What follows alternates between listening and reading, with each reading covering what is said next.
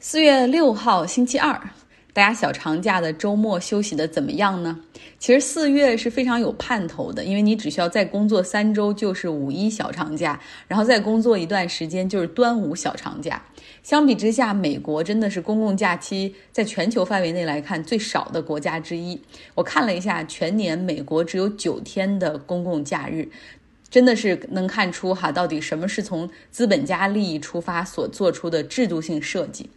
但是另外一种情况就是，如果法定假日不允许休息，周六日也要需要上班的话，在这种情况下，国家视而不见，而且适当鼓励全民加班，我觉得那真的是整个天平又偏向了资本一方哈。不论是民营资本还是国家资本，都不是什么好事儿。Life is for living。活着是为了生活，对吧？如果连睡眠都不足，生活也谈不上幸福，那哪里还有创造力和高效的生产力呢？其实很多朋友都知道我非常执着的几个话题，一个就是反加班哈，提倡生活和工作的平衡，对，这是我其中最喜欢的一个话题之一。总要拿出来说一说，让让大家知道，就是什么，不论是内卷有多么严重，周六让你去上班，永远不是一件正常的事情。好了，来说新闻吧。受到经济刺激、就业数据以及机场旅客数量的这些增长的刺激，今天呢，美国三大股市都全线走高，纳斯达克涨百分之一点六七，标普涨百分之一点四四，道琼斯指数涨百分之一点一三，全部都创造了最高的纪录。那进一步体现出资本市场好像对经济复苏非常看好。不过说实话，实体经济的复苏并没有想象的那么快。我们就拿酒店业来说吧，虽然现在旅游开始恢复了，但是你要知道，很多的酒店业它是以会议就是作为它很大的一个支撑。像纽约最好的酒店在曼哈顿上东区的皮埃尔，疫情之前它实际上一半的利润是来自于活动这些方面的收入，像公司宴会啊、论坛、年会、孩子的成年礼、舞会。生日会、慈善晚宴以及婚礼，哈，也是很大一头。这样的高级宴会，他们平均的客单价差不多是五百美元左右。那么，因为疫情的话，这些所有都没有办法再举行，除非疫情完全控制住。然后才能够恢复哈，那显然现在这种情况下是没办法的。那婚礼、生日会这种还需要举行的，就倾向于小规模，而且放在户外来举行。所以现在这些酒店行业的恢复是非常的缓慢。在美国，其实股市在过去一年中短暂的曾经对经济的衰退进行了一些反应，但是随后因为美联储进行了超级量化宽松政策，一路股市就开始高歌猛进哈。那本周呢，资本市场的这种情绪更多会受到这个联储要发布议息会议几位地区联储主席讨论时的会议纪要，然后这个时候呢，分析师和交易员们又会对各种用词儿进行一番揣摩，到时候看看市场情绪会不会发生转变哈。那上周呢，我们聊到拜登推出了两万亿美元的经济刺激方案，筹集政府开支的路径就是增加企业的税收，要从百分之二十一提高到百分之二十八。那么之前在这个特朗普减税之前，美国的企业税是百分之三十五哈，它给降到了百分之二十一，所以百分之二二十八算不是很差的一个结果。可是为了保护这个减税的成果呢，这共和党的议员发起了对拜登猛烈的攻击。就是共和党那边一向是要倡导减税、小政府哈，不需要政府在这儿瞎掺和，市场是完美的等等。那么一个共和党的议员就是说，在他看来，这不是两万亿的经济刺激计划，而是两万亿的加税计划，太恐怖了，会给美国经济带来重创。那还有一个共和党的议员提议说，可以接受部分，我们只接受你基础设施建设的部分。然后建议你把那些与气候变化的部分全部摘出去，像升级电网啊、建充电桩啊。他认为这个新能源是民主党夹杂在这个经济刺激方案中的。一些私货，然后甚至被形容为特洛伊木马，哈，要毁掉美国什么能源独立的。根基等等。就我们知道，在美国有很多议题啊，不论是持枪也好、堕胎也好啊，甚至疫情也好，包括气候变化。这都已经变成了无关数据、科学依据，成为了完全的党派立场之争。就是你如果支持气候变化，那我就跟你反着唱哈，我肯定是支持传统化石能源的。那看一下传统的大石油公司，像壳牌、道达尔、挪威石油、BP，就是英国石油，其实他们都已经开始在新能源领域进行大量的投资，连这些大公司都已经决定要从石油公司转型成为多元化的能源公司，然后来应对气候变化。但是政客们就是不愿意放手哈。那么，另外，今天还有共和党人说，那你加这个企业税会影响美国的竞争力，会把企业逼到一些低税率的国家去，就是整体这个企业就不在这儿了。你看，现在特斯拉它可以嫌加州的税高，就从加州搬到德克萨斯州。那如果你未来加税，这个特斯拉可能就从德克萨斯州搬到了爱尔兰去了，这个对美国经济不是什么好事儿。那对于这个顾虑呢，财长耶伦在今天的世界银行和国际货币基金组织春季峰会的致辞中强调说，全球经济是一个共赢合作的生态，不应该搞税率的竞争，要呃这种会扰乱市场的决策。他表示，美国还将和 G20 国家去探讨最低企业税率的一个框架，就是确保大家不要搞这个税率竞赛。好，我们来到中东的约旦，今天讲一场在那儿进行的宫斗大戏哈，但是已经阶段性的落幕了。大家对约旦这个国家了解多少呢？我有两个认识哈，第一个就是这个哈希姆家族，这个约旦的王室，他们算是中东各大王室中与先知穆罕默德离得最近的那一支，因为就是正统的这个穆罕默德家族的后裔。那他们在穆斯林世界也非常的受尊重，而且这个国家相比它的邻国和地区地缘政治，他们一直也是一个稳定的绿洲。那第二个我对他的了解就是，他现任国王阿卜杜拉二世在继位之前是那种长期在军队中服役的，并且担任指挥官，然后自己会开飞机，而且他还有一段非常美好的爱情故事。阿卜杜拉还是王子的时候，哈，他当时和这个拉尼亚。是在一个舞会上认识的。那个时候，拉尼亚他是在苹果的安曼地区公司工作，然后两个人一见钟情，后来相爱结婚。结婚六年之后呢，阿卜杜拉就成为了国王，拉尼亚也就成为了王后。哈，这非常美丽、知性、热衷于慈善的王后。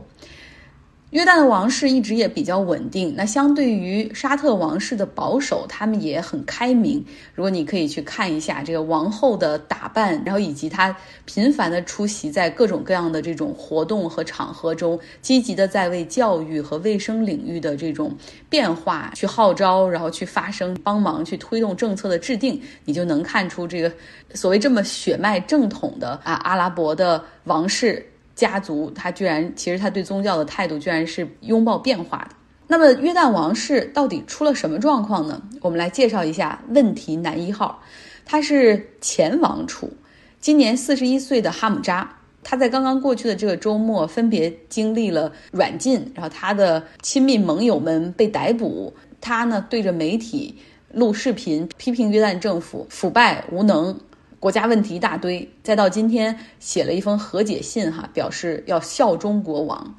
极短的时间，他出现了极具戏剧性的变化。那么究竟出了什么事儿？我们来介绍一下哈姆扎。他是约旦国王阿卜杜拉二世的同父异母的弟弟。我们知道，在阿拉伯地区，王室的王位继承上有一个传统，叫兄死弟继，就是兄哥哥死了，弟弟来继承王位。那一般的情况下呢，这个王储就不是国王的儿子，而是国王的弟弟。但是在哈姆扎和阿卜杜拉父亲侯赛因国王他指定继承人的时候，就违反了这样的一个先例哈。侯赛因国王他的继承人原本也是他的弟弟，但是他发现和他弟弟相比，他的这个儿子阿卜杜拉实在是太优秀了。尤其是这个侯赛因国王查出患有癌症之后，经常前往美国就医。他的儿子不仅陪同，父子关系很好不说，儿子还经常陪同他在美国啊，与美国政府和军方高层见面，展现出了非凡的魅力和领导力。所以呢，侯赛因国王就在他自己就是可能不久于人世的时候，他就将自己的这个王位继承人从弟弟改成了他的儿子阿卜杜拉。而他改完之后两周，他就去世了。他对阿卜杜拉呢做了一个要求，就是说，虽然我在你的这个王位继承上我做了一个破例，但是我希望你在你的这个继承人上面要恢复这种兄终弟继的传统。那么在一九九九年的时候，阿卜杜拉二世已经当国王两年了哈，然后他就把自己。他就遵照自己父亲的遗嘱，将同父异母的弟弟哈姆扎选为王储，来未来的这个王位继承人。哈姆扎也是一个很受欢迎的人，他在相貌上来讲，非常长得非常非常像他的父亲，而他自己也是在这个军中服役哈，然后也在军队中有很高的职位，很好的威望，部落首领中大家也很喜欢他。不过六年之后呢，阿卜杜拉二世国王就取消了哈姆扎的王储头衔，同时发布了一封公开信，表示说：“哎呀，王储这个职位会限制你的自由和潜能，也让我们无法就是给你一些你更能够胜任的一些工作。”就这样取消了他的王储的头衔和对王位的继承权。然后当时他并没有宣布谁来当这个新王储哈，嗯，但是大家都猜肯定是他想让他自己的儿子当。然后五年之后，阿卜杜拉二世国王果然就宣布自己的大儿子将成为王位的继承人，也就是王储。讲到这儿，其实大家基本上也就能明白了，这个哈姆扎他心里应该是有这么一口恶气哈。这些年来呢，他也是不断的批评约旦政府啊无能腐败，然后这个国家有很多的这种人权问题等等。那么在四月三号的时候，约旦政府对他下手，将他哈，因为他还是这种威望比较高的王子，所以把他是软禁在家。另外呢，对。其他的十六个人进行了逮捕，这个都是哈姆扎的一些亲密盟友，比如说前财政大臣呐，军队中的这种高层啊，安全部门的官员啊，还有几个部落首领，把这些人都抓了起来，理由是怀疑这些人和哈姆扎正在密谋颠覆王位，损害国家利益，然后还说他们和外国势力串通等等。那王子呢，在家中被软禁的时候，他通过网络哈，然后向外发布视频，继续抨击约旦政府贪腐无能，这个国家就快被他们搞坏了、搞完了。其实批评政府，无疑就是批评他这个同父异母的哥哥哈国王，因为约旦是一个 semi-constitutional monarchy，就是半君主立宪制的这样一个国家，国家就是国王和议会共同掌握。其实国王也就是君主哈，依旧是国家权力的中心，内阁是君主的行政机构，而首相就是他来任命帮他管事儿的。你能看出这个哈姆扎是对国王有多大的意见？那今天呢？哈姆扎为什么会之所以做出态度的一百八十度转变，是因为他和他的一些其他的王子们进行见面哈。这些人劝他，其中有一个人很特殊，就是他的叔叔。他的叔叔呢，晓之以情，动之以理哈，是是说服了他。他叔叔就是那个在二十多年前被剥夺王位继承权的那一个，所以他似乎用自己的经历把他的这个侄子给聊通了。阿姆扎最后觉得还是和为贵，然后发布了一封声明，就是表示说会尊重哈希姆家族的传统啊，服从国王的决定，并且永远效忠，还挺有意思的一个宫斗戏哈。但是不知道这种这种东西是有那么容易就疏解的吗？还是说积攒力量继续再来，反反复复？我们以后还会继续关注的。好，本周 Robert 会给大家带来一篇《纽约客》的文章，哈，探讨一个新的话题，就是在科技日新月异的今天，ownership 就是你对一个什么东西的所有权，真的还像我们想象的那么简单吗？我的还是我的吗？二零一五年七月二十六日，威廉·梅里德斯的女儿在肯塔基州自家的阳台上晒日光浴时，一架无人机飞过后院。女儿冲进家里去告诉梅里德斯，他马上冲了出来。无人机呼啸而过，但很快又回来了。按照梅里德斯后来的说法，当他用猎枪把它打下来的时候，这个无人机正盘旋在他的头顶。这架价值一千五百美元的无人机坠毁在附近。梅里德斯认为他向他开枪是正当的，因为无人机侵犯了他的财产。我没有在马路对面开枪。我也没有穿过邻居的篱笆开枪，我是直接向空中开的枪。当地警察持不同的观点，他们逮捕了梅里德斯，让他在监狱里待了一晚。获释以后，他定制了一批 T 恤，上面印了一个在十字准星中的无人机和一句口号：“我们人民已经受够了。”古代英国有一句拉丁文的物权准则，翻译过来的意思是：谁拥有土地。谁就拥有这块地以上的天堂和以下的地狱。一七六五年，威廉·布莱克斯通在他的《英国法释义》中引用了这个准则。在接下来的一个世纪里，大多数法律文本都以不同的表述强调了这一点。佛蒙特州一名法官在1888年的一项判决中写道：“法律规定这片土地，包括天空，都是他的，因此他有这个权利。”随着电报和电话的发明，法院将这个原则应用扩展到了信号传输线，后来也适用到了高架铁路线。1897年，伊利诺伊州最高法院裁定，大都会西区高架铁路公司非法将一条轨道从芝加哥的一条小巷。上方五米处跨过，这条小巷的主人获得了六万一千美元的赔偿，相当于今天的二百万美元。进入航空时代以后，这个物权准则的应用开始变得麻烦。在一次民航飞行中，飞机可能会经过数百处甚至数千处的房产上空，这算是非法入侵吗？如果是，有什么补救办法呢？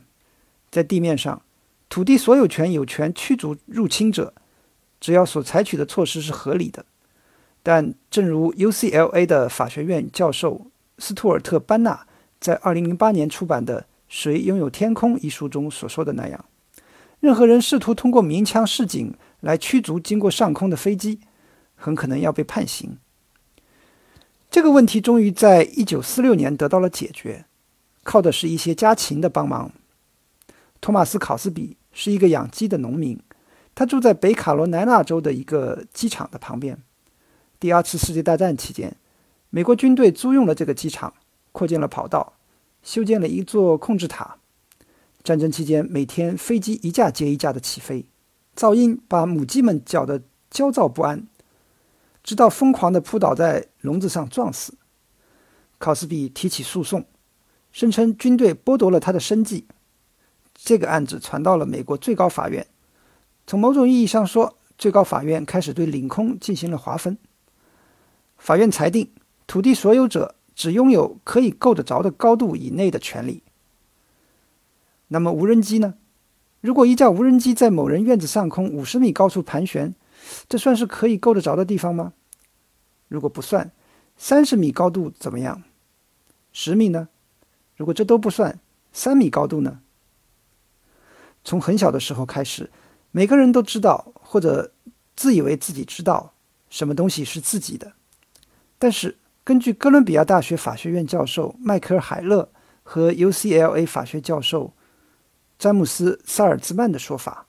所有权从来都不是简单的。他们观察到，这是一个社会工程的选择，是我们博弈得出的结论，而不是我们发现的事实。非常感谢 Robert 的讲述。明天我们继续来听哈。在互联网时代，我至少知道数据，我的数据 肯定不是我的，肯定是已经被互联网公司给用了，并且滥用了。好，明天我们继续来说，希望大家有一个愉快的周二。